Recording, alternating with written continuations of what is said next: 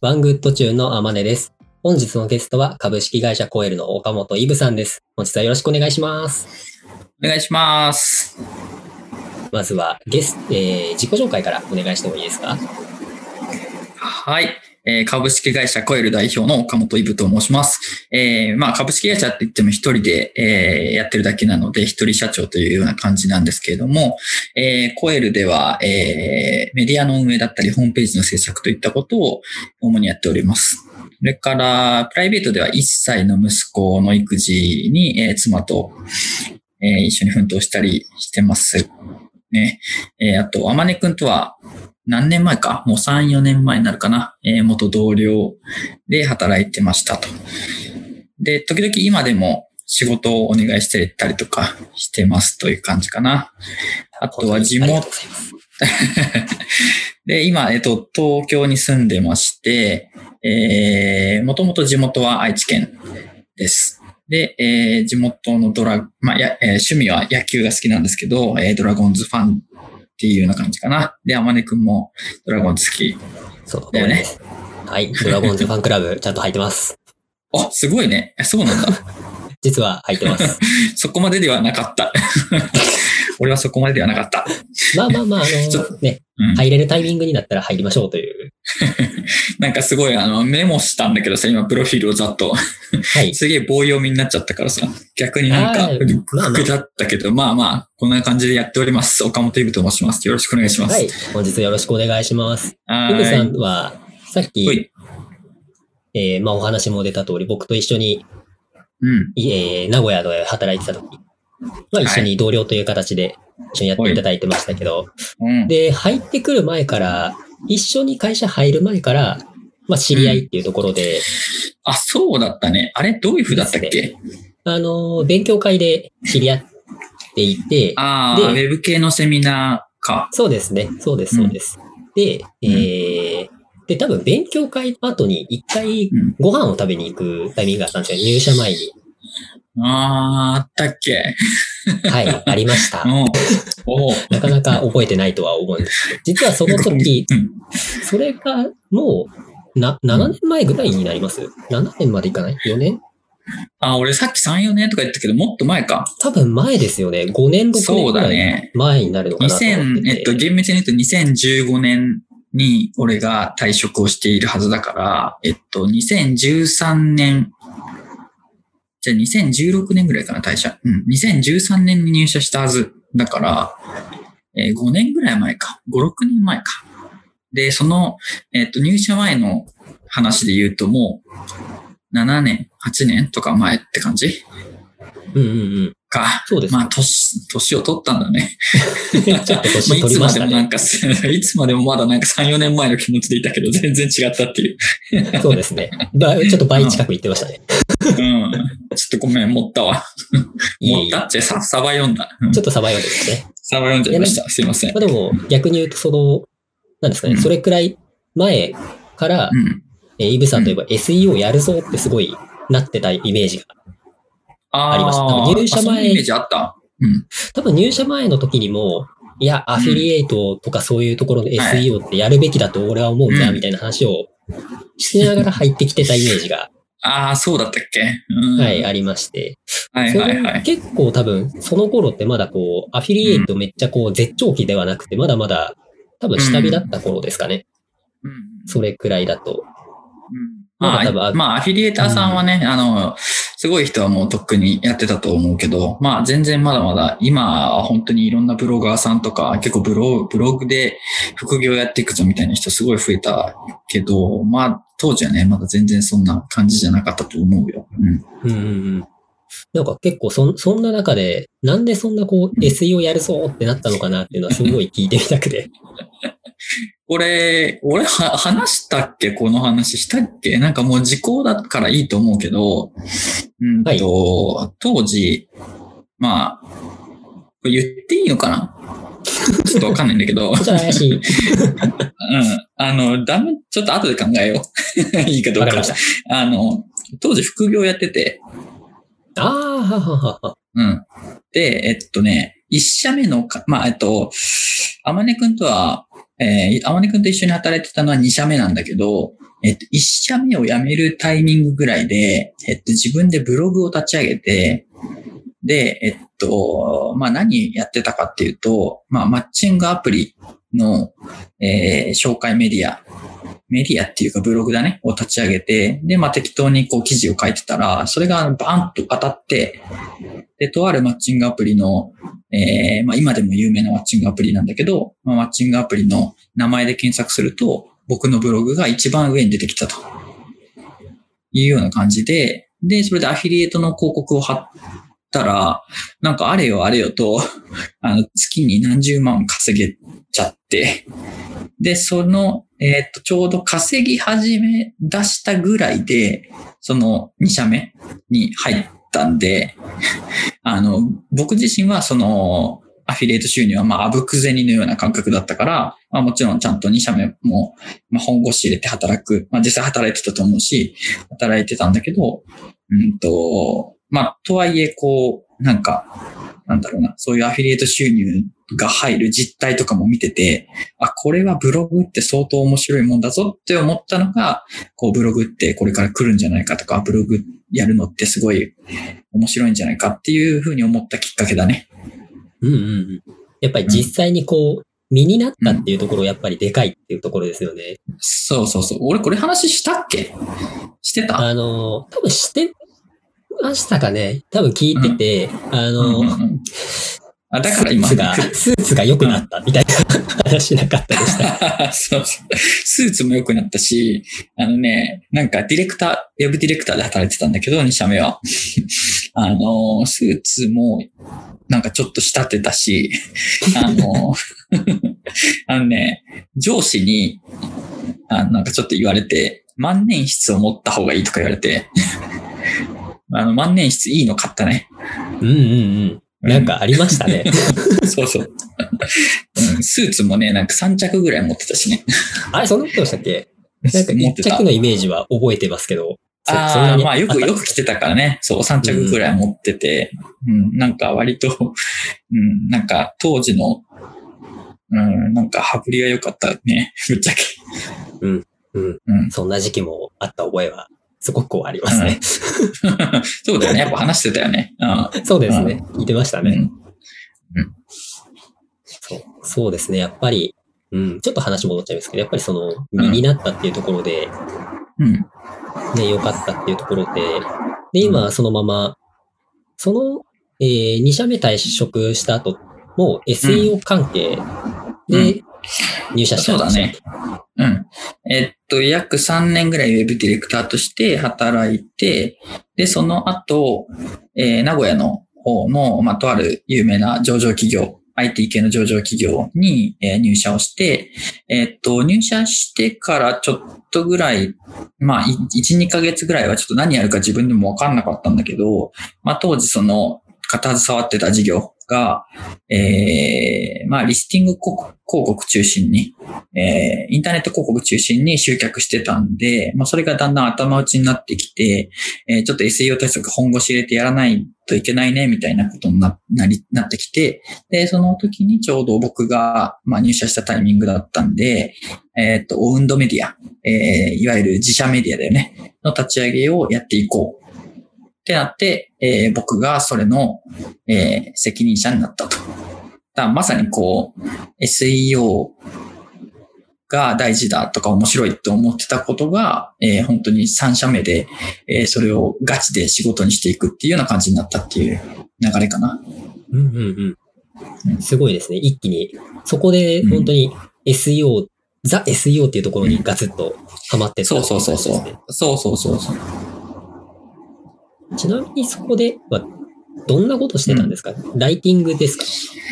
あ、えー、っとね、そうだね。まず一つはライティングで、うんと、だいたいそうだね、三、その会社に約3年ぐらい勤めたんだけど、200記事以上は書いたかな。200、多分ね、数えてないけど、200以上は書いたのは数えた。300は書いてなかったって感じ。すごいですね。数がすごいですね。実際働いてたのって な何年ぐらいでしたっけ？働いてたのは、えっと、実際、えー、厳密に言うと2年9ヶ月。その中で200本近く。すごいペースですね。うんそうだね。だいたい2日、3日、でもまあちゃんと質の高い、品質の高い記事を書いてたんで、3日に1回公開するぐらいまでは結構割と時間かかってたかな。うん。いや、でも3日にペンでも、普通なかなかそこまで持っていくのってき,、きついですよね。その、本当に SEO やるぞっていう舞台がないとなかなかできない。ああ、まあそうだね。だからそこはちょうどいいタイミングで、えー、入、入ることができたかなっていう感じかな。合ってる ?2 年9ヶ月で3日に1本出してて、200、なんかちょっと計算合うのかな？いやでもね、3日に1本より早くは書いてたと思う。うん、うん。まあ、あれですもんね。純粋に土日とかは、まあもちろん働いてなくてっていう、そうそうそう。うん、そうそうそうそうそう。まあ、ただ最初の頃はね、ちょっと早くオウンドメディア、本当にゼロからの立ち上げだったから、あの、早く結果出したいっていう思いもあったから、ぶっちゃけ、まあダメなんだけど、あの、書いてたね。家でも。あ、うん。やっぱり。書くの好きだったからね。うん。おおあ、それがすごいですね。その書くのが好き。今でも書くの好きだから。そうそうそうそう。うんうんうん。うん。そうですね。で、それで、今、転職ファイルっていうメディアサイトをうん立ち上げた。そう。そうなんです。12月、先月、ああ、2020年の12月から。うん。うんうんうん。ついに、今、うん何記事くらいでしたっけ、今ね、まだ、えーっと、今日1個公開して、いくつ ?1、2、3、4、5、6、1、2、3、4、6記事か。うん。6記事しかまだ公開してないけど、まだ公開できてない記事が手元に3記事ぐらいある、あるって感じかな。すごいですね。もう、ある意味1ヶ月で、それくらいのペースが上がってるってことね。まあだから3日に1回ぐらいかな、ちょうどね。うん。早い。早いペースですいや、いね。や、そんなことないよ。速さで言ったら全然、あの、もっと速い人いくらでもいる。うん。実際どうなんですか、S、?SEO っていうことを考えたらやっぱうん、毎日行った方が当然いいみたいなのはあるんですか？あ、えっとね、そこに関しては量と質の問題があって、えっと、まあ、それこそ、うん、キュレーションサイトっていう言葉が流行った時期あるの、わかるかなまあ、業界の人とかだと割と知ってると思うんだけど、えー、なんだろうな。うんと、量、あ、じゃごめん、質よりも量、たくさんの記事を書くことを、えー、すれば、えっ、と、SEO で上位に上がってた時期もあったんだよね、数年前まで。で、その頃は本当にたくさんこう、ライターを抱えて、たくさん記事書いて、ブワーっと書いて、で、文字数、えー一記事あたりの文字数も1000文字から2000文字とかそんな感じで、えー書いて上がってたりしてたんだけど、えー今は本当にそれじゃ上がらなくなってて、えっ、と、もう量の時代は終わったって言っても過言じゃないね。うんそうですね。なんか、うん思い出しました、少し。あの、ちょっとありましたよね。記事、うん。似たようなのを乱立しすぎちゃって、うん。ちょっと怒られたというか、閉鎖したうん。うん。というか問題になったサメディアがねイト、メディアありましたね。そうそうそうそうそう。ちょっと言えないけど。うん。言えないけど、ちょっとそういえばそういう問題もあって、そのあたりでもあって、うん。あれですね、質、質の方を重視するようなうん、動きがそうだね。まあでも、うん。まあ Google のビジネスモデルを考えても、考え方からしても、それは正しいんじゃないかな。うんうんうん。あれですね、あの、オリジナルな発信っていうのを多分してった方がいいみたいなことを、えー、ツイッターとかで書かれてたこともあったと思うんですけど、実際その、うん。オリジナルな発信ってどういうことだと思いますか？あー、うんとね、これね、多分話すとね、すごいね、かかるけどね。あの、まあ自分、まあいろいろあってオリジナル性って。まずその記事の品質って、えっと、二つしかなくて、えっと、網羅性とオリジナル性のこの二つなのね。で、えっと、網羅性っていうのは、さっき、天音くんが言ってくれたように、まあ、例えば、えっと、検索の結果画面があって、検索結果の中で、えっ、と、一番上のサイト、一番上の記事か。一番上の記事には、えー例えば情報の要素が A, B, C, D, E ってある中で、えっ、と、A と B と C が揃ってますみたいな。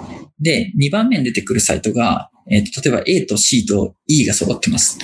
3番目のサイトが、えっ、と、A と B と D が揃ってますみたいな風に、まあ、ばらついてたとしたら、えー、じゃあ今から作る自分たちの記事は A、B、C、D、E 全部揃えたら、ユーザー、えっ、と、読者、読者は他の記事を読まなくてよくなるから、そうやって利便性高いじゃん。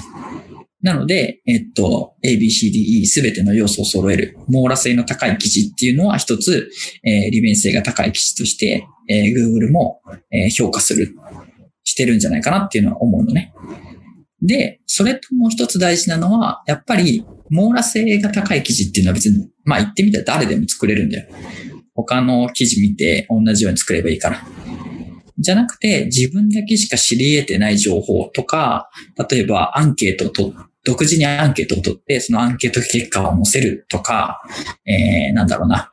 何かこう分かりにくいことをイラストとか、えっ、ー、と図解にしてみて、その、えー、図解した、えー、画像を独自に載せるとか、あと、インタビューしてみるとか、取材してみるとか、まあそういった、えー、ことを実際やることが、まあオリジナル性の、こう、手法、手段の一つかなって思ってる。で、そういうことをやっていかないと、えー、網羅性も高くないといけないけど、なおかつオリジナル性もふんだんに入ってないと、えー、上位に持っていけない時代がもう今てるんだよね、みたいな、ちょっと、あの、都市伝説風に言ってみたけど。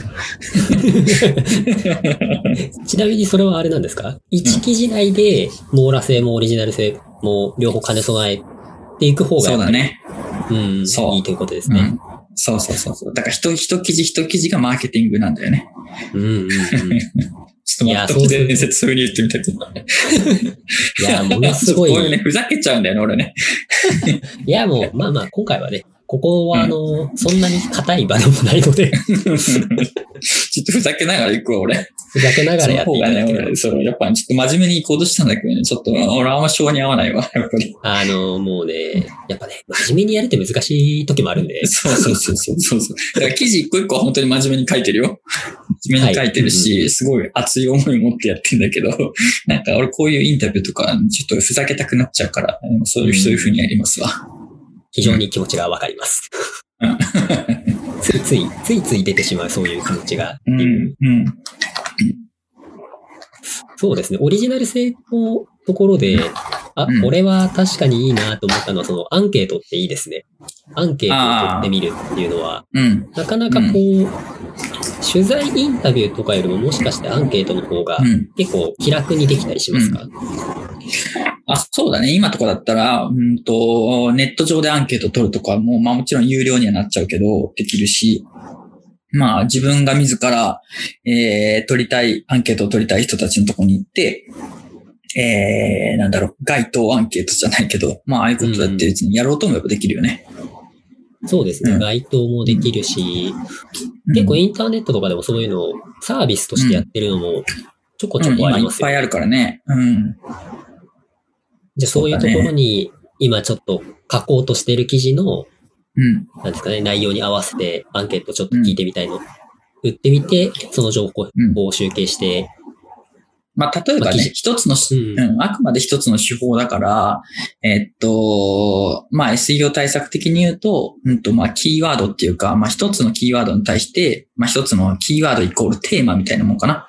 えー、一つのテーマに対して、えー、ものすごく深掘りした記事、網羅性が高くてオリジナル性が高い記事っていうのを、まあ、作っていくんだけど、えー、そのテーマとアンケートの相性が良ければ、アンケート取るし、別に相性が良くなければ他のオリジナル性を入れるべきだし、必ずしもこうアンケートが刺さるってわけじゃないけど、まあ刺さるようなものであれば、えー、上がってくるかな、上位に。うん。うんそんなイメージ。まあ、そこはやっぱり記事の内容次第部分は出てくることです、ねうん、そうだね、テーマ次第って感じだね。うんうん、ちなみにその、キーワードとテーマっていう言葉が出たので、ちょっとこれも聞いてみたかったんですけど、実際こう、えー、SEO で結構大事なのってキーワードの選定。どのキーワードで上位に上がりたいかっていうことだと思うんですけど、そのキーワードをどうやって選選んでますか？どう選定して、どういうふうにそれでいこうってして記事書いていってるのかっていう流れ的なところ、はいはい。含めてちょっと気になるんですけど。ああ、なるほどね。えっと、まあ、結論から言うと、うんと、まあ、このなんだろうな、ビジ、まあビジネス、このビジネスで行くぞっていうのがあって、まあ領域っていうか市場っていうのかな。えーこの市場で今からこうビジネスを立ち上げていくぞっていう時に、その、えーっと、商品だったりサービスを買ってくれる人いそうな人が、どういう言葉でし、言葉を検索するか、インターネットでね。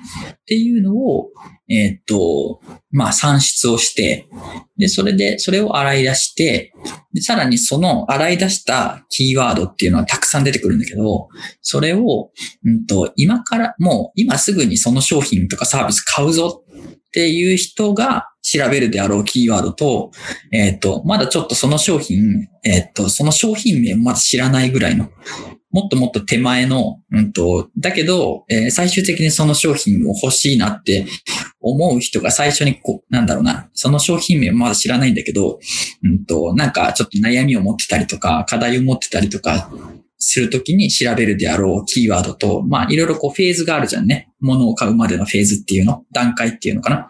で、それの、えー段階の中で、えーもうこの商品買うぞっていう手前のキーワードから作っていく感じ。優優先順位としては。えー、その真ん中ぐらいのとこから攻めていくんですね。えっ、とね、真ん中より、まあそうだね、真ん中と、えっ、と、もう買うぞっていう手前、もう本当に直前と、そこから攻める。もう一番ふわっとした、なんか、まだまだその課題、ちょっと悩みを持ち始めたぞとか、課題持ち始めたぞぐらいのキーワードっていうのは、えー最初は攻めない方がいい。っていうか、あの、だって、売り上げにならないから。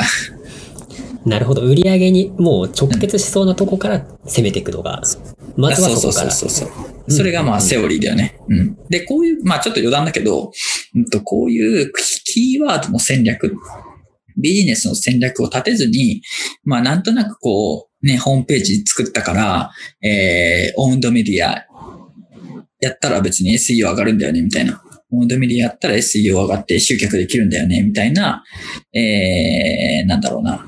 そういう企業が、企業とか、まあそういうふうにこう、オウンドメディアとか SEO 対策を売ってる業者とかもたくさん正直いて、だからオウンドメディアブームみたいなのが、うんと、まあ本当に2、3年前とかかな、バーって出たんだけど、まあただやっぱりそのキーワードの戦略なくして、えー SEO って上がらないし、で、キーワードの戦略うまくいったとしても、えー一つ一つの記事が網羅性があって、オリジナル性がないと、当然上位には上がらないんで、えーそこが破綻してると、SEO 対策、なんかお金ばっかり使ったけど、全然上がってこないね、みたいな風になっちゃうんだよね。うんうんうん。うん。なんかそれが、結構あり、ありがちですよね。その、そうそうそうそう。なんていうか、SEO で上位にしますねとかって言いながらも、うんいや、どのワードで上げようとしてんの？みたいなところが一切こう、出てこないままそうそう進んでそうそういくっていう。そうそう。だから普通のホームページ制作会社はその辺の知見がないから、だから当然だよね。あのー、まあ、ただ記事を書いたらなんとなく、まあ、実際記事を書けば少し、まあね、その一記事一記事は1ヶ月の中に何人か多少見てくれる人はいるわけだから、えーそれが塵も積もれば、まあ多少ね、何もやらないよりかは少し見に来てますよねとは言えるからさ、一応ね。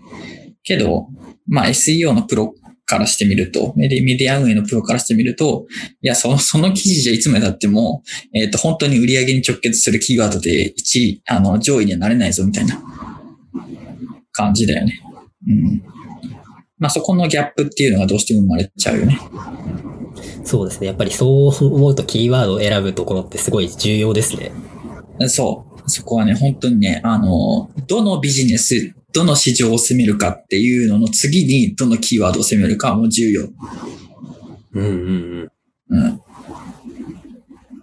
キーワードのさい、キーワードの算出っていう言ってましたけど、どどうやって具体的方法に、ね。ごめんごめん。具体的な方法でいくとどうなりますかね ごめんごめん。俺なんかね、よ、余分なことをね、いっぱい喋っちゃうからね。いや、ちょっと悪いあのそこ。の聞きたかったことが聞けながら、ついでにもうそこもできるようになりたいなとかいう、ちょっと気に思っちゃったえ、何 ?SEO やりたいの？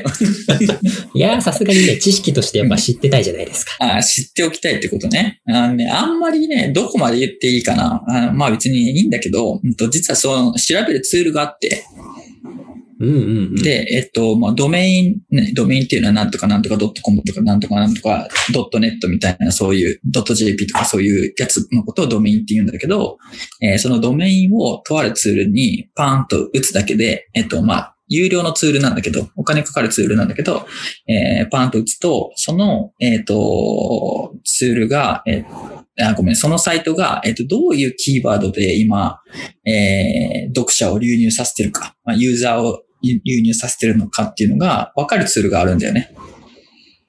で、それで、うん。で、この市場を攻めるぞ、このビジネス領域攻めるぞってなったら、まあ大体この辺のサイトが上位に上がってるな、集客できてそうだなっていうサイトが目星、もう目星がつくから、えーそのサイトのドメインを叩いて、あこういうキーワードで獲得してるんだなっていうのがわかる。うん。なるほど。そういうツールをやはり使って、うん。そう、そこはまあ活用してやってる。うん。うんうんうん。うん便利ですね。便利な世の中ですね。そういう意味では。便利。うん。まあ、ただ逆に言えばね、誰でも別にそのツールって大した金額じゃないし、月額も。ああえっそううん、別に個人でも、まあ、ね、ちょっと頑張れば、ちょっと頑張るっていうほどでもないかな。本当に月1、2万とかで、えー使えるツールなんで、えーなんだろう、それぐらい出せばもう誰でも使えちゃうようなツールだから、そのある意味その自分もメディア運営してたら、えーいつまで経ってもうかうかしてられないぞみたいな。うん。確かに。ちょっとなんかこう、そうですね。うん気軽に使えるってことは他の人も気軽に使えちゃうそう。そうそうそう。そうそうそうそう。自分も焦っちゃいますよね。それをし分かってると。そうなんだよね。うんうんうん。そういうことなんですよ。確かに。ちなみに、ちょっと話は変わるんですが、ブロガー音会というのを、えーうん企画して、えーやろうとされてましたけど、はい。はい。ブロガー音会はちなみにどういうことしようとしてたんですか、うん。まあなんかブロガー音会って、ちょっとなんかよくわかんないと思うけど、名前だけ聞くとさ、なんかオフ会って言葉あるじゃん。はい。オフ会ってよく言うじゃん。で、それって、なんかオンライン、今まではオンラインででしか繋がってた人、オンラインでしか繋がってなかった人たちを、こうリアルな、えーオンラインじゃない、オフの会に集める、集め、集まって、こう仲良くなるようなことをオフ会って呼んでたと思うけど、今さ、コロナの時時期だからさ、オフ会がそう気軽にできないじゃんね。うんうんうん。確かにそう。だから逆に、えっと、オフ会じゃなくて、オンライン会だよね。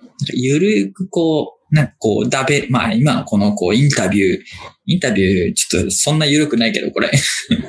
あの、ゆる、まあ、ゆる、ゆるいとしよう。まあ、まあ、これよりもさらにゆるいさ、えーオンラインの、こう、つながりみたいなのが、あ、やってもよくないと思って。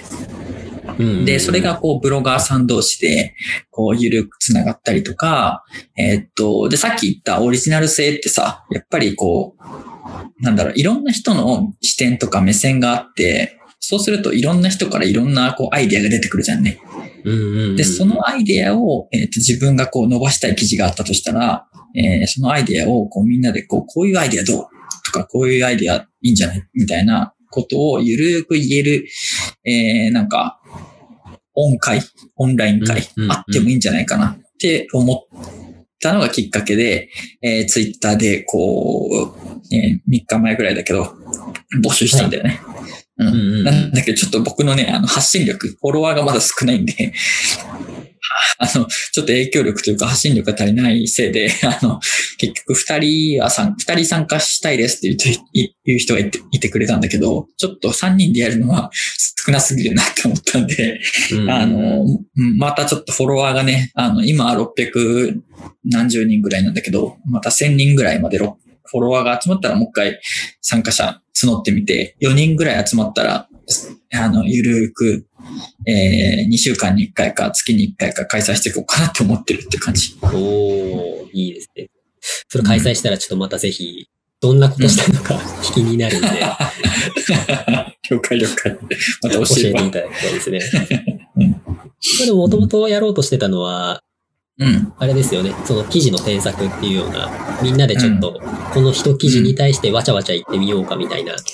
そうそうそうそう。そんなイメージだね。やっぱそういうの人のね、見てもらうって大事だと思うしね。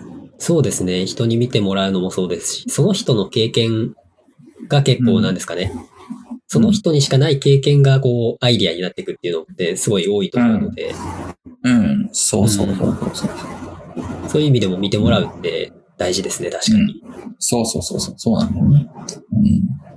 なんかさっきオリジナル性の話をしたじゃん。オはいリジナリティ。一個思い出したんだけど、うんと、まあ具体的なことはちょっと言えないんだけど、えー前職、そ前職じゃない、前々職か。その、オウンドメディアの立ち上げから、えっ、と、成長、えーオウンドメディアを伸ばしてきた時に、実際にやったことなんだけど、うんと、まあ、何々、名古屋っていうキーワードがあって、で、うんと、まあ、自分、愛知県出身だから、名古屋にすごい詳しいわけだよね。で、えっと、何々名古屋っていうテーマの時に、えー、まあ、なんだろうな、ちょっと、商材名具体的に言えないんだけど、えー、なんだろうな。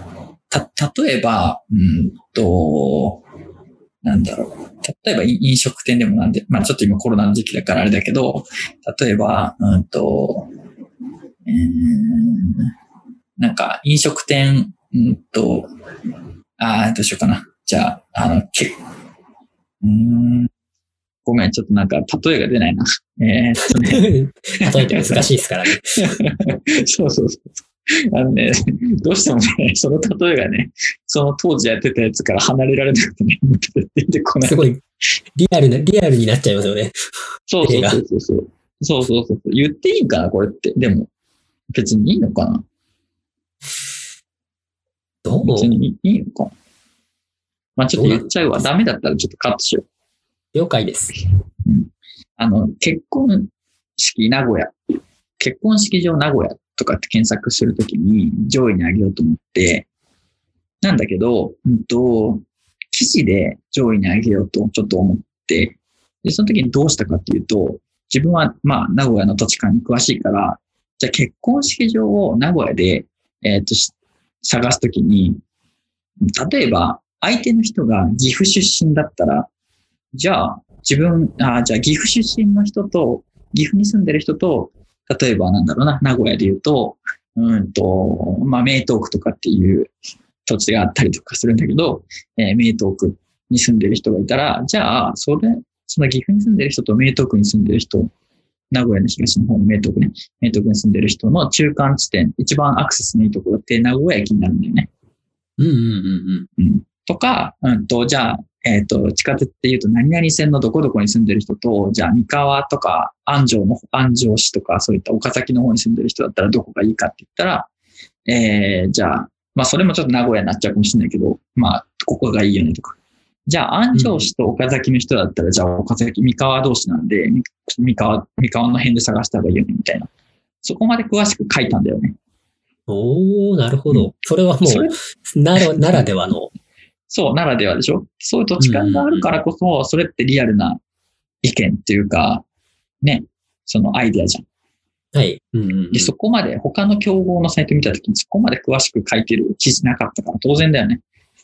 うんうんうんで、それを、で、社員の中には全国、あの、いろんな出身の人もいるし、実際に今そこに住んでる人もね、拠点があるから、あの、いたわけだから、そういう人たちに、じゃあ、福岡で、えー結婚式場探すときはどうしたら、どういう感じになるのとか。まあ、僕はわからないから、ヒアリングとかさせてもらったりとかですね。うんうんうん。で、そういうふうに、えっと、細かく記事を作っていったことはあるね。で、それで実際に上位に上がったことがあるから、まあ、そこまでやってるっていう、まあ、一つ、オリジナル性の一つで、それ。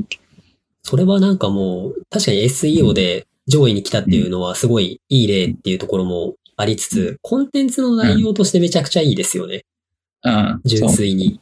だから、こういうアイデアを、あこういうアイデアって、えっと、なんか、なんだろうな、結構割と自分は思いつくタイプかなと思ってるんだけど、思いつくのが得意なタイプかなと思ってるんだけど、まあ、それって思いつかない人だっているし、まあ、自分だって時には思いつかないこともあるわけだから、えーそういうのが、こう、いろんな人が集まって、まあ、ゆるくつながれるオンラインのコミュニティがあったら、あ、じゃあこれこういうアイディアとかどうですかみたいなうんうんうんうんことってあるじゃん。それすごく大事だと思うんだよね。そうですね。いいアイデアですね。自分ひ、結構メディアサイトってどうなんですか？一人で運営していることが多いんですか、いや、そんなことないと思うよ。あ、でもね、うんと、個人でやってる人もたくさんいるし、えー、まあ、中小零細企業でやってる人もたくさんいるし、大企業も、まあだからもうみんなだよね。みんな SEO で上位に上げたいですっていう状況になってるからね。うんうんうん。そうか、確かに、そうですね。SEO 大戦争だよね。う。うんんうんうんうん。そう。そうなんですよ。そうですね。今はもう、ね、みんな求めてる SEO みたいな感じにね、なってますね。、そう、要は、要は SEO の時代とはちょっと言い過ぎだけど、まあ、集客、集客方法の一つの手法だよね。そうですねで。、なんでこんな SEO がいいかっていうと、えっ、と、インターネット広告はもちろんお金かかるじゃん。広告を出すのに。で、テレビ CM だってお金かかるし、雑誌に広告出したってお金かかるじゃん。でも SEO って基本的には人件費しかかかんないんだよ。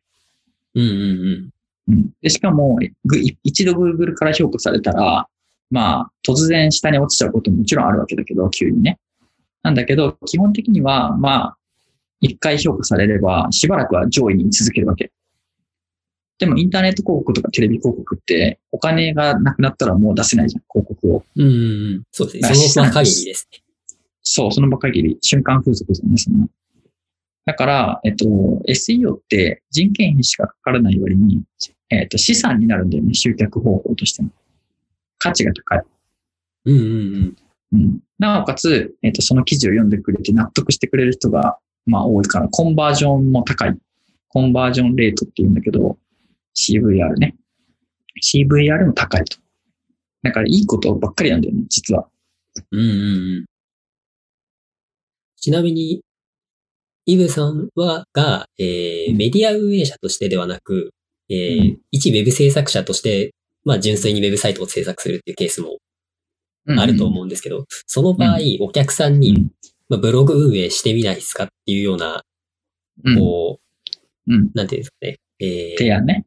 提案、そうですね、提案ってされたりしますか、うんと、言うんだけど、えー、ただ、言うは言うけど、いや、あの、お手伝いはあんまり積極的にしてない。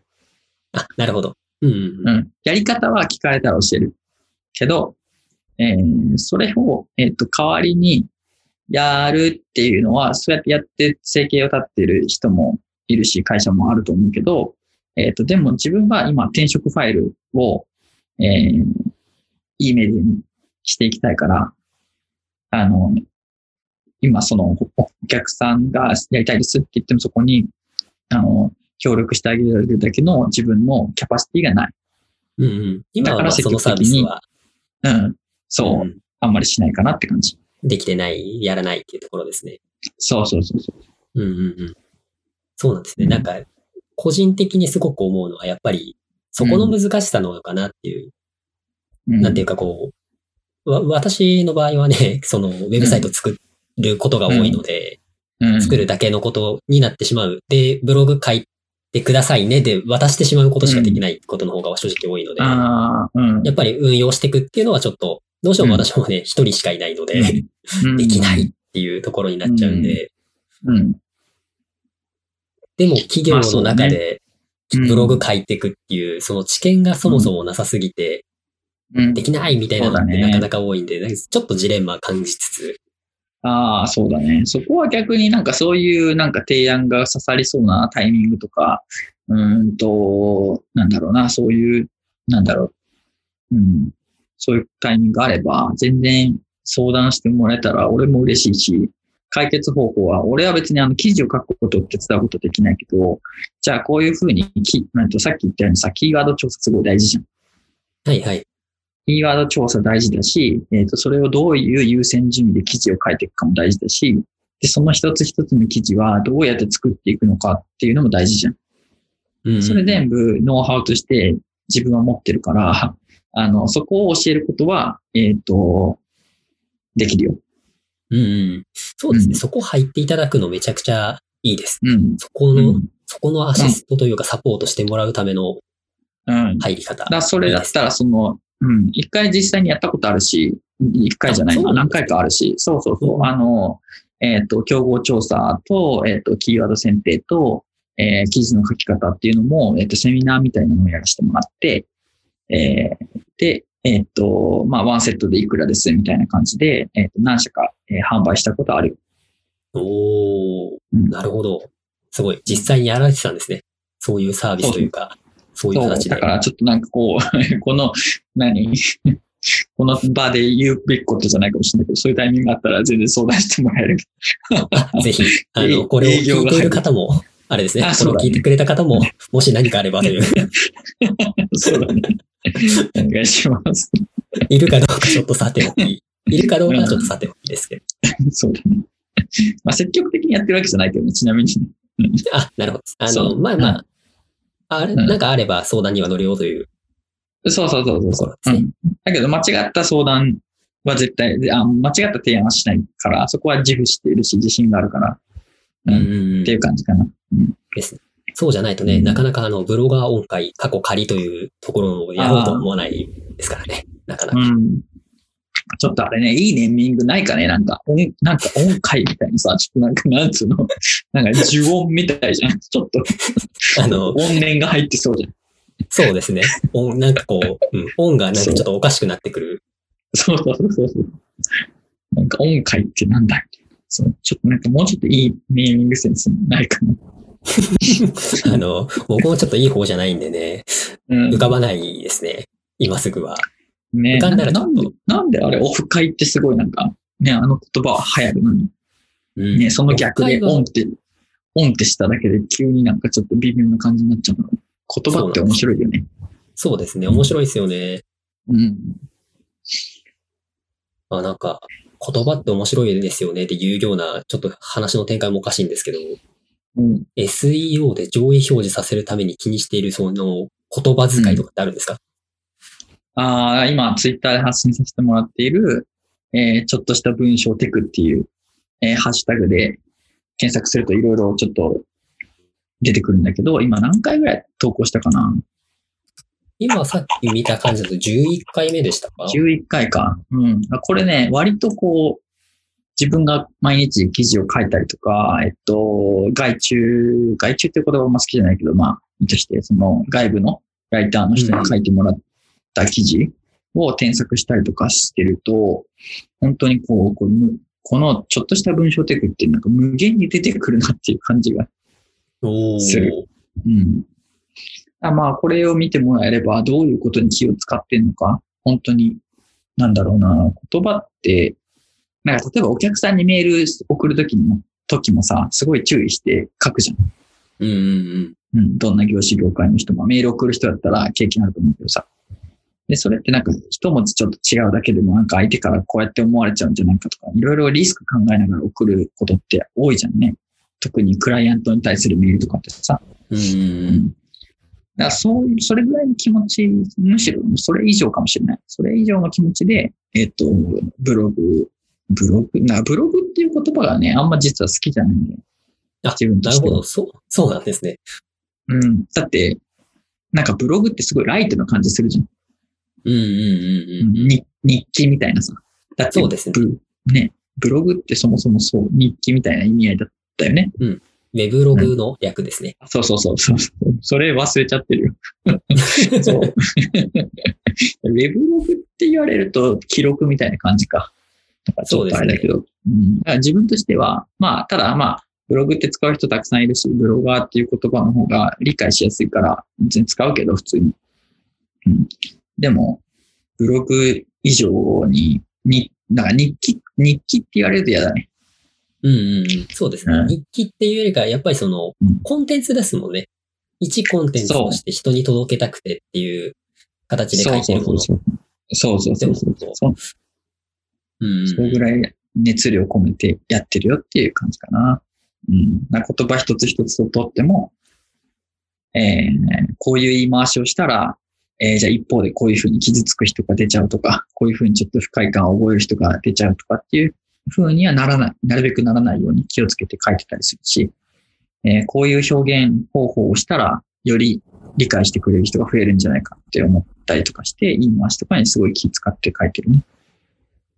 なんかもう、それ普通の SEO とか関係ないところです。で、純粋に人に伝わるところの気遣いっていうところの言葉の使い方っていう感じなんですね。そうそうそうそうそう。そう、気遣い。本当そうだね。気遣い。だね、オリンピックちょっと今年、去年もなくなっちゃったけど、まあ、おもてなしだよね。うんうんうんうんうん。なんか、こうちょいちょいにち自分のおじさん臭いなって思うんだけど。うん。まあいいや。ちなみに、ちょっとした文章テクの話で、うん。ちょっと一個、お、そうなんですかっていうところでいくと、えー全角数字と半角数字の件。はいはいはい。これは全角数字で言ってることの方が多いんですか、これさ、もともと、そう、一社目が、そういえばなんだけど、ちょっと話、それちゃうかもしれないけど、一社目がデザイナーで、そこから IT 業界スタートしたんだよね。うんうんうんで当時から結構割と、そうだな、えー3、4年ぐらい前までは、えっ、と、数字イコール半角数字使うべきなんだって思ってたんだよね。なんかそういう節ってあるじゃん、業界の人、IT 業界の人。ありますね。特にエンジエンジニアの人。うん。うん、そうでした。あの、入った時に、ずっと言われてましたもんね。あの、コード書いてて、で文章、お客さんから来た全角だった場合は半角に直せっていう指示入ってたので、基本半角で言ってましたよね。そうだよね。うん。で、もちろんそのプログラムだったらさ、それ半角が全角になってたら全くプログラム動作しないわけだからさ。まあそこはね、すごい重要視、重要視して見てると思うけど、うん、だけどこう、いざこう、読む人がね、読む人は人間じゃん。はい。プログラム、記事やプログラムじゃないかな。ってなった時に、えー、例えば、うんと、何々の5つの方法とかさ、例えばね、うんうんうん。とか、なんか、えー、何々は大きく3つに分けられますとかいうときに、半角数字ってちょっと幅が狭いじゃんね。うんうんうん。うん。だ視認性が、そう,、だから人間にとってはあんまり視認性が良くないんじゃないかなってちょっと思ってて。で、あとなんか全角数字の方が、まあ、スペースを取るだけじゃなくて、なんかちょっと違和感を感じることもあって、なんだけど、その逆にその違和感が、えっと、例えば大きく3つあります。とか、えっと、何、えっと、5つの方法みたいな時に、あの、むしろその数字がバンとダイレクトに読む人には伝わるんじゃないかなって思ってて。うんうんうん。確かに。そうですね。いデザインでも結構やるんですね。うんその違和感で目立たすっていう。そうそうそうそうそう。だからその年号とか、えっと、金額とか、まあそういった時には、えっと、逆にそれは、なんていうのかな、ちゃんと半角数字で、えー事実として伝えた方がいいいい感じがするんだけど、えーなんか、その、金額とか年号とかそういう半角じゃなくていい時っていうか、むしろ全角使った方が効果的な時って結構あるんだよね。うんうん。だからそこも半角を使うべきか、全角を使うべきかって、結構読み手のあの気持ちを意識しながら、えー使い分けてるって感じ。うんうんうん。これ結構、あれですね。僕は、あのーうんデザイン事務所で、えーコード書いてた時期があるので、うん。うん。デザイン事務所で、だと、あのーえー紙の、紙媒体のものです。紙媒体のやつとかって結構、一桁の数字に関しては結構全角でやってること多かったので、うんそれも多分そういうことなのかなっていう感じでちょっと思ってました。ウェブの時だけなんです半角にしてるのって。ああ、なるほどね。グラフィックの時は全角で使う時もあるんだね。なるほど。ですね。結構数字系全角でやってた覚えがありますね。うん。まあまあ書体の都合っていうのもいろいろあるだろうなとは思いながらも、やっぱり半角の数字よりかは全角の数字の方が一時での時は見やすいですね。うん。うん。なんか俺はそう、俺もそう思う。確かに。これはなんか私もちょっと普通に仕事で使おうかな。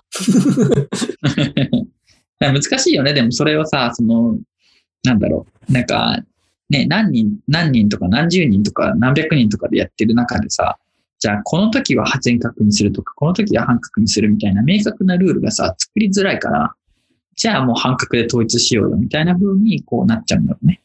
そうですね。そこ、そこがすごく難しいです。統一する、ルールを作る。で、守っていく。そうそう。だからこの、まあ、ちょ、ちょっとした文章テクっていうのは、そういう自分がこう大切にしている、うーん、なんだろうな、気を使っている部分っていうのを、できるだけ言語化し、言語化して、えー、なんか一人でも多くの人にそういったこだわりっていうのが伝えられたらいいなって思って始めたっていう感じ。おーなるほど。うん、まだまだこれからどんどん増やしていこうっていう感じですね。そうだね。無限に書けそうな感じがしてるから、これしかも書いてったら、これ相当な、こう、自分の言語化がマニマニュアルみたいななものになっていくのは秘伝のタレみたいなさ、ちょっとツイッターでも投稿したけど、はい。うん、こう自分の秘伝のタレが秘伝のマニュアルみたいな風に言語化していくとなってくんじゃないかなって思って、ちょっと期待してんだよね。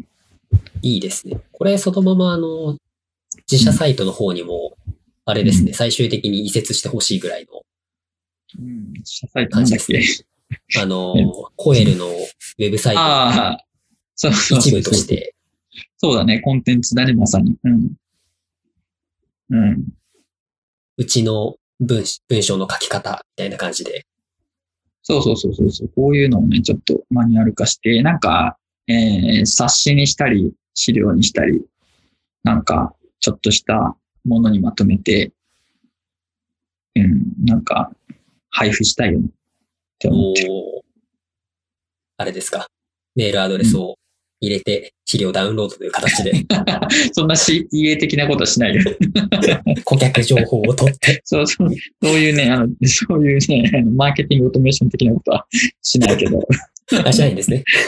しない。別に普通に、あの、ツイッターのフォロワーが増えたらいいなと思ってでも今はそういうことですよね。どっちかっていうとツイッターが主戦場というか、メインの活動領域にツイッター、そうだね。ブログと一緒にツイッター頑張っていきたいなっていう風な感じだね。うんもういいですね。ちょっと、うんちょっとした文章テクは要チェックという感じですね。いや、ぜひチェック、興味があれば、興味があるブロガーの方とかライターの方いれば、チェックしてもらえたら嬉しいなって感じ。そうですね。で、フォロワーが1000人超えた暁には、もう一度、うん。えー名前は ちょっとね、カッコ仮ですが、そうそうそう。音階をね、音階をを開いていただいて、そのフィードバックは私お待ちしております。ああ、お願いします。はい、ぜひう。んえーなんだかんだ、あの、やらせていただいて、今回これでもう56分収あ録。本当に？そんなだった？俺結構なんかすごい喋っ、なんか俺ばっかり喋った。まあそりゃそうか。そうですね。そこは、あの、うんもう私聞きたかったので全然 OK ですっていうところなんですが。なんか伝わったのかな、なんかいい感じに伝わったのかなこれ。まあいいや。あの、聞き手のちょっとね、聞き手のスキルもね、あの、伸ばしていかなきゃいけないところなので、私もちょっとね、難しかった、これ話。そうですね。なんか具体的な、こう、例を出しにくい内容だったと思うので、うん。またちょっとなんかこう、具体的な例を出してもいいような、うん。それこそあの、転職ファイルの、えー、そうだね運営していく中で発生した高校の、なんかやるものが、ねものとか出せる、ちょっとオープンにしやすいものが、そうなんだよね。だから、そう、だからそれがちょっと今の自分として課題で、えっと、結局その前、前々職の実績とか、えー前の実績っていうのを語るししかちょっと今なくて、で、それを早く転職ファイルで語れるようにしたいっていうのもある。なるほど。そこで、そこで結構、ま、うん巻き目というわけではないですけど、勢いつけて、ガッと動かしているっていう状態なんですね。そうそうそうそう、そうなんです。実は。うんうんうん。うん。なるほど。転職ファイルも、あれですね、要チェックな。どういうふうに、えー転職する方は、まあ、転職したい方はぜひ転職ファイルを参考にしつつ、うん。SEO、ライティングとかを気にされている方は、どうう仕組んでるんだろうなっていうところをぜひ 解読してみようという感じです。まあそういう目線で見てくれれば嬉しいなって思ってます。あの別に転職したいですとか、転職検討してますっていう人じゃなくても、たくさん見に来てくれたら嬉しいなって思ってるって感じかな。そうですね。ちょっと今回は、あの、聞ききれませんでしたが、また、あの、うん。あれですね、転職ファイルで、えーうんオリジナルコンの発信をしていくっていうところでインタビューをうん。されてくると思うんですけど、そうだね。うん。またちょっとインタビューの話とかはまた別途うん。あ、その話したかったな。あ、マジっすか？しちゃいます？このままいいですよいや、。してもいいちょ、ちょっとだけ。あ、ぜひいや、なんぜかその、まあ、オリジナル性とかそういったことじゃな、だけじゃなくて、やっぱり、あの、転職ってさ、あまねくんもしてるし、俺もしてるけど、結構いろんな人してるじゃん。ひ。そうですね。でなかなかもう一社でとどまってることってほぼないですよね。うん、そうだよね。しかも特に今の時代余計そうじゃん。うん、うんで。さ、で、誰しもさ、転職の、のさ、もうそれこそこう転職にはストーリーがあるっていう、こう、コンセプト、えーそういったタイトルをつけてるんだけど、まあなんか面白いストーリーとかじゃなくても、その人の転職のストーリーって、必ず誰かの役に立つと思ってて、で、その転職ってさ、成功だけじゃなくてもちろん失敗だってあるし、なんか別に失敗とまでは言わなくても別にあんま変わんなかったとかもあるかもしれないし、ちょっと失敗とかちょっと成功とかいろんなパターンあるじゃんね。はい。うんうんうん。うん。で、それってなんでそういう風になっちゃったのかなとか、えーそれが起こって実際き気持ち的にはどうだったのかなとか、気持ち以外の部分で仕事的にはどうだったのかとか、なんかいろいろあるじゃん。うんそれってうんなんか、面白い転職ストーリーがなくても、別に誰かにとってはめちゃくちゃ面白いと思ってて、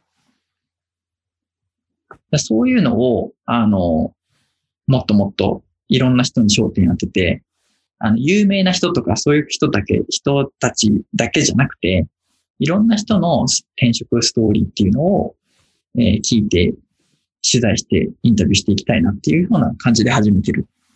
うんうんうん。うん。そうですね。その、転職して、やっぱり成功、成功、失敗、まあいろいろあるとは思うんですけど、うん状況様々ですもんね。なんかこう、いわゆる、うん。えーよくある採用サイトのうん。インタビューに出てくるようう。なんパターンって結構レアケースなうん。感じのものって多いような気がしてまして。なんか、やまあそんなキラキラした感じでお前転職してるかみたいな。そうそうそうそうそう。そう、だからテレビとかさ、それこそ、なんかネットテレビとかでも、ネットテレビもそうだし、普通の地上波のテレビもそうだし、何でもそうだけど、やっぱり有名なメディアになればなるほど、あの、すごい、こう、有名人だったり、すごい成功した、成功点、成功のこう、事例みたいな、キラキラした感じ、やっぱ取り上げられがちなんだけど、決してそういうことじゃなくて、もっとリアルな転職話みたいなのって聞きたいし、絶対それって誰か欲してると思う思うんだよね。自分も興味あるし。だそういうのを、あの、もっと光を当てて、フューチャーを当ててやっていきたいなっていうふうに思ってます。うんうんうん。いいですね。確かにその、じ、実際に私の知り合いで、あの、うん。制作会社から、えーインハウス系うん。に入って、そこからもう一度制作会社に戻ってるっていう経経緯の方もいたりするので、知ってなかるけどねな。か、知ってます。知ってるとは思うんですけど、うんなかなかその、その決断っていうのも、それって多分結構なストーリーってあると思うんですよね、やっぱり。そう。あまねくんもそうだよね、だって。だって、そもそも、これ何、言っていいのかわかんないけどさ、この場で。もともと静岡、ね、出身静岡でさ、今、今、静岡に戻ってきてるけどさ、帰ってきました。だあいでそもそもね、一番最初に就職してる愛知県でした。で、その後、な、なぜかよくわからず香川県に行ってんじゃん？四国じゃん。ね。はい、ね一応理由ありますよ。うん。だ理由があるし、ストーリーがあるわけじゃん。うんうんうんうんまた戻ってきたことに対してのストーリーがあるわけじうん。うんうんうゃん。ん。で、これからもそのストーリーが続くわけじ確かに。そうですね。終わる、そうですね。終わらないですもんね。ストーリーが終わるのは、ない。本当にその人が死んだ時みたいな感じですよね。うん。死んでも終わんないかもしれないし、わかうんんないけど。うん。だから、その、ね、だから、ああまねくんでさえって言うと失礼だけどさ、あるわけじゃん、誰しも。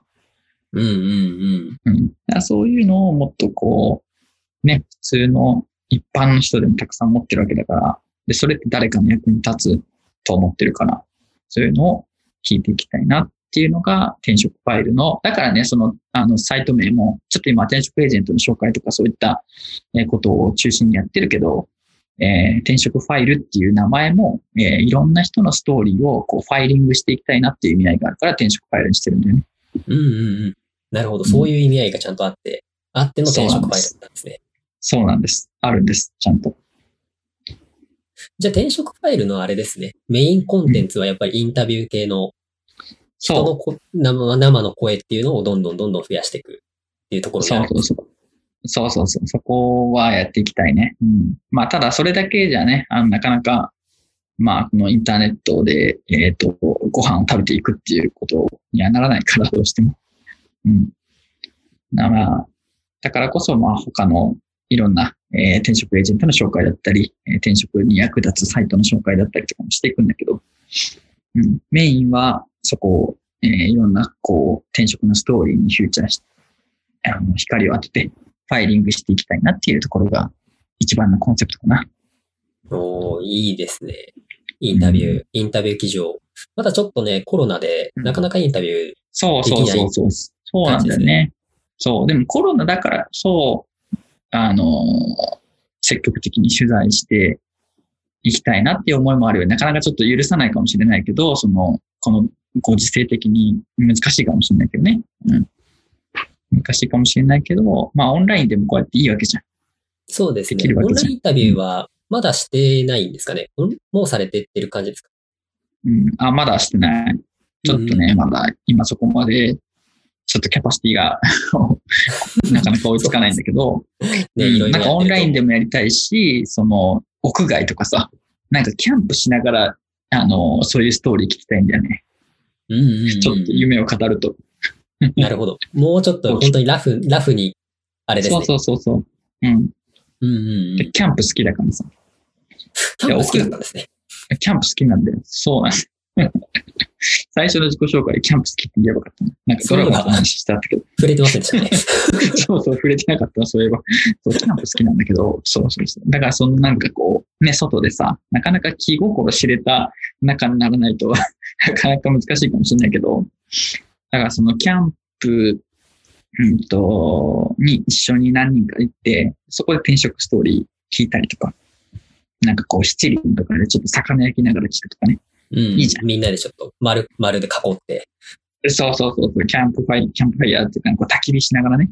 うんうんうん。いいですね。イメージができますね。ね、わかるでしょ。そういう、そこで転職話を聞きたかったりする。ううんんうんうん。逆にある意味、一社だけでずっといる人の転職ファイルに載せるかどうかはさておきですが、そこに残り続ける人のメッセージもあると面白いかもしれないあですねー。あ、それも全然ありだと思うよ。ちょっと転職じゃないけど、全然、その人のキャリア。だから、転職ファイルってしてるけど、キャリアファイルでもあるからね。うんうんうん。うん、別に一社だけっていう選択も人それぞれだと思うから、それはすごい選択だと思うし、いいことだと思うから、なんでじゃあ一社にずっと勤めてるのかみたいな、その理由だったりとか、えー、その、なんだろうね、その背景、ストーリーっていうのを聞いていきたいなって思うね。ね。いいですね。楽しみですね。これから。転職ファイル、転職しないけど、ちょっと読みたくなっちゃいますね。それ聞くと。でしょ？そうだ、いろんな人に見てもらいたいよね。うん。ですで、なんかあ、とはもう、純粋に SEO にちょっと話が戻ると、やっぱりそこのオリジナル性強いですね。うん、そうだね。やっぱ、そう、だから、そういう発、そういうことも一つのオリジナル性だし、やっぱね、その、オリジナル、オリジナリティあるコンテンツというか、なんていうのかな、そういう発信をしていかないと、生き残っていけないしね。うん。あと面白くないし。確かに。そうですね。面白くないが一番ですね。うん。そうかもしれない。うん。楽しんでやれてる。それってすごい大事です。そうそうそうそう。だからあれだよあの、なんかオカルト結構好きなんだけどさ、ちょこちょこ出てくる都市伝説。はい。そうそうそう。あの、ね、月刊ムーとかあるじゃん。あ ありますねあ。あいうそうそう、ああいう、ああいうメディアとか、最終的になんかすごくいいなって思うんだよね。ある、あることわないこと。かる？なんか、いそう言いたいことわかる？なんかね、お金のことばっかり考え、まあもちろんね、ムーは買ってくれる人がいるから何何食べてると思うんだけど、そのさ、アフィリエイトだけじゃなくて、なんかそれを超えてさらに自分のコンテンツ、自分の発信する情報で、ちゃんとご飯が食べられるようになるっていうのはいいなって思う。うんうんうん。もちろんアフィリエイトがダメってわけじゃなくてね。もちろんそうなんだけど、うん。なんかアフィリエイトなしでも、情報発信して、ご飯食べていけるっていう風になれたら、すごく面白いなって思う。なんかだんだんあの、イブさんのキャリア、キャリアというか、この先が、あれですね、ライター路線にすごい、どんどん寄っていく感じになってます。編集者に寄ってね。ね、でもね、ライター、ライターって言われるとね、確かにちょっとした文章テクっていうふうに書いてるから、ライティングっぽいんだけど、ライティングっぽいし、まあそういう見え方になると思うんだけど、なんかね、一番最初の話に戻るけど、なんかおもてなし、うん、なんだろうな、オリジナル性かけるおもてなしみたいな。もともとデザイナーからキャリアスタートしてるから、その、この記事をどう読者の人が読んでくれたら、こう伝わるのかなとか、わかりやすくななるのかなとかもすごく気を使ってるし、そこも好きなんだよね、やるのが。うんうんうん。うん、なんかよく、ちょっと欲張りかもしれないけど、なんかオリジナリティも出していきたいし、ただオリジナリティがあればいいってわけじゃなくて、そこに読みやすさとか、わかりやすさみたいなのも追求していきたい。だからデザイナー根性みたいなのが実はまだ残ってるっていうね。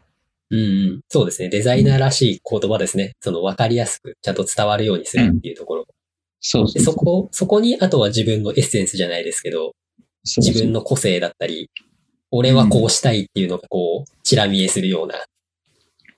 うん。そうね。うん。そう。うん。で、そこで好きになってもらって仕事していくっていうような理想ですね。うん、いいですね。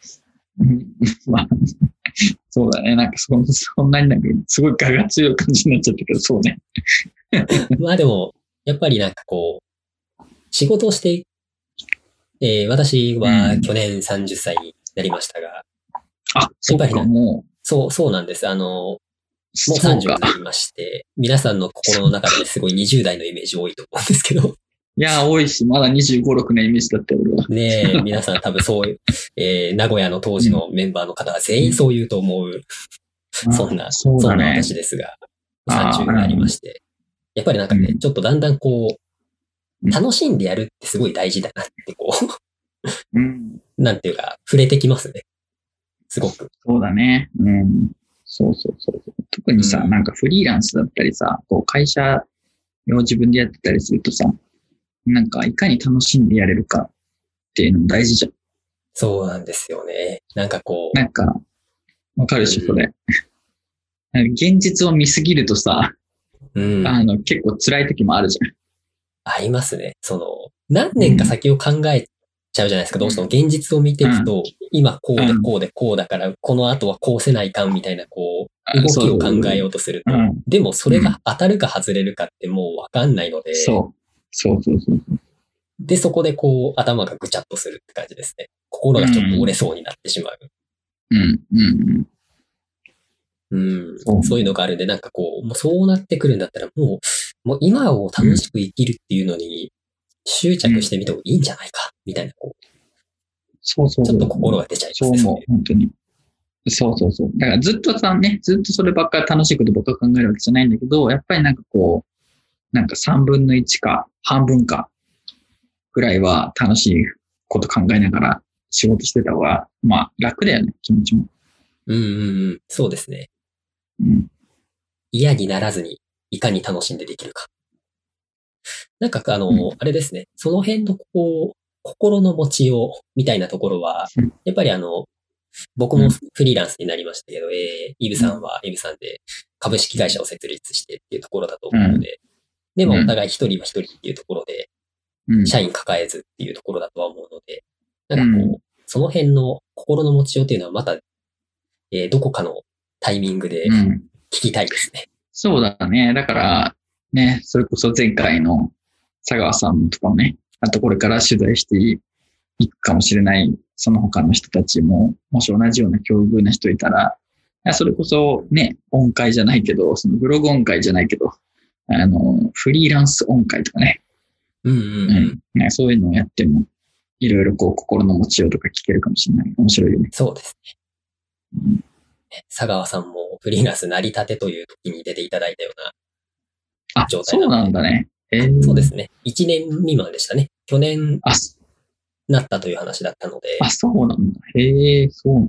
おうなかなかまたあの、そうなんです。佐川さんともちょっと話していましたが、やっぱりフリーランスでこうやっていると、やっぱりフ他のフリーランスがどうやっているのかってすごく知りたいっていう、ああ、うん。実際どう在在在宅ワークは在宅ワークっていうところでどう動くのかとか、うん。一人ならではというか、その、フリーランスならではの苦しみというか、働き方みたいなところの、え、みんなどうしてんのそれみたいなところはすごいうん。気になるよねっていうことがあったので、確かに聞いてみたい、俺も。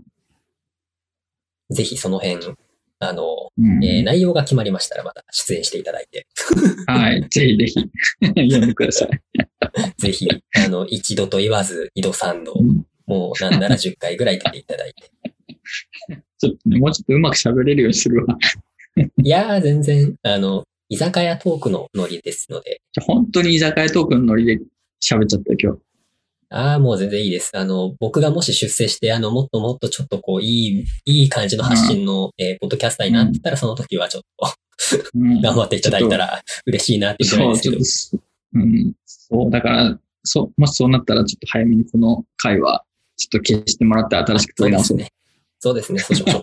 えー何年先になるかわかりません。それはあの、一年以それより先に、マジっすか？それより先にクローズが早いかもしれないんで、もう、クローズすることのます。そこ。もあれよ、あれよ、あの、目標よ。目標と戦略よ。おキーワード調査した、の話をしたわけでしょ今日。そうですね。やばいですね。最後に説教するっていうね。やばいですね。このポッドキャストは、あの、何の目標もなく、何の当てもなく、ただただスタートを切りました。まあ、それもね。そんな、そんなポッドキャストです。うん。まあ、それもありだね。それもそれで一つだね。正解だね。ダメだね。俺の考え方を押し付けちゃダメだね失礼しまし、た。いえいえ、逆にそれができるのがすごいなっていつも、その、僕はどちらかというと、目標を立ててスタート切るっていうのが、こう、すごくできない人なので、目標を立ててそれに向かってこう進めるっていううん。強さですかね。こう、うん潔さっていう部分、すごいなって思います。なんでかってこと？そこが。答え言ってあげようか、それ。お。あのじゃあね、、お願いします。あのね、お金が好きだからね。え えー ここに来て、そうですね。ここに来てむっちゃは、なんか黒い人出てきたみたいな。一気にあの、すごいですね。さっきまであの、楽しく行こうぜとか言って、最後の最後に金だと言って終わっていくスタイルはすごいですね。いや、もちろんお金稼ぎが全てじゃないけど、もちろんね。うん。だけど、お金が稼げて、ご飯、美味しいご飯が食べられるから楽しく仕事できるし、楽しい人生が送れるかなって僕は思ってるんで、もちろんその悪いことして金稼ごうっていうつもりはないよ。でそういうことじゃなくて、ね、やっぱそこは大事なんじゃないかなって思う。避けてやって通れないからっていう感じ。そうなんです。あの、うんおっしゃる通りで、えーそこから多分逃げている節があるのが多分いけないんだろうなと思いますね。そうなんだ。じゃあ自分では理解してるの、ちょっと、うすうす感ちょっじてんだ。と、うすうす、うんあ、の、そのためにこう未来を考えてうん憂鬱になるのでう、ん今を生きることに一旦、目をあなるほどね。生きると。なるほどね。なるほどね。まあ正解はいろいろあるよ。うね。ん。どっちがいいとかないし。俺それ考えすぎちゃうから。考えすぎちゃうからこそ、あの、疲弊してる時あるから。うん、うん。確かに。俺はあまねくんを見習わなきゃいけないのかもしれない。むしろ。あの、この雑さですか？雑さって言うと言い方悪いけど、その、何、ある意味が楽天的なところ。うんそうですね。あの、ああ、そうですね。転職の話に戻るとうん、僕の転職すごかったですね。皆さん、普通はあの転職するときって、えー在籍中に転職先を決めて辞めていくものうん。が、えーうん基本形だと思いますが、えー辞めることを優先しましたね、私は。いや、結構多いよ、そういう人。多あいよ結構いますか？なんてか、俺がそうだし。うん。そうでしたね。いやその話だと今矛盾しちゃうよね。俺がすごい戦略立ってから転職してるみたいな感じになっちゃうけど。やっぱ転職ってこう、うん。様々なパターンがありますからね。うん。まあ今思うとね、確かに在籍してるタイミングでしっかり転職市場の調査をして、で転職するかしないかを決めて、でもちゃんと転職エージェントとかね、転職、あの、するしないに関わらず、企業の話を聞いてみるみたいなのはすごい大事で。うんうんうん。イブさん自身の、えー記事が上がることはないんですか？転職ファイルは。上がってるよ。見ときます。あの、上げメディアの立ち上げのきっかけと経歴、プロフィールの紹あ介だけね。あ、ほうほうほう。うんなるほど。そこあが取材じゃない。うん。だからちょっと違うけど。うん。ああ、だからそういうことね。その自分を取材した記事みたいなやつね。まあそこは、あちょっとね、それです。うん、100件目ぐらいでぜひ。そうそうそうそう、そんな感じでいいや。ちょっとあの、最初から自分主張しすぎちゃうからさ、俺、悪い癖で。うん今日もなんか俺すごい自分を主張しちゃったなと思って、なんか反省してるけどさ。あの、ここは主張していただけると非常に嬉しいところなので。いああ、そう。ならいいけど。や、もうゲストで来ていただいてるんで。そうそうついついちょっと喋りすぎちゃう癖があるんで、いえいえち、ょっと、うんおしゃべりしていただきたいです。ぜひ誰かのためになれば嬉しいです。そうですね。なんか聞いてる人のために、なんか引っかかってくれたら嬉しいなという思いでお届けしております。うん、それは転職ファイルを運営する僕も同じです。ぜひです。じゃあちょっと、えー、長くなってしまったので、長くお付き合いいただいて、今回本当ありがとうございます。わざわざ。いや、こちらこそありがとうございました。おあの、視聴していただいた方もありがとうございます。ぜひぜひ。あの、えー、ちょっとした文章テクと転職ファイル。そして、はいえー、いつになるかはまだ少し未定ですが、今回はい。スタートしたらぜひ、えーはいそうですね。株式会社コエルをチェックしてたらいいですかね、その場合は。いや、えっと、岡さんだよをチェックしてもらえれば、あツイッター、アットマーク、あじゃあ、そちらを見ていた岡さんだいて、、アンダーバーだよ。はい。大王をチェックしていただければということですね。ですね。わかりました。はいじゃあ、本日は本当にありがとうございました。いや、こちらこそありがとうございます。はい、本日のゲストは株式会社コエル岡本イブさんでした。ありがとうございました。はい。ありがとうございます。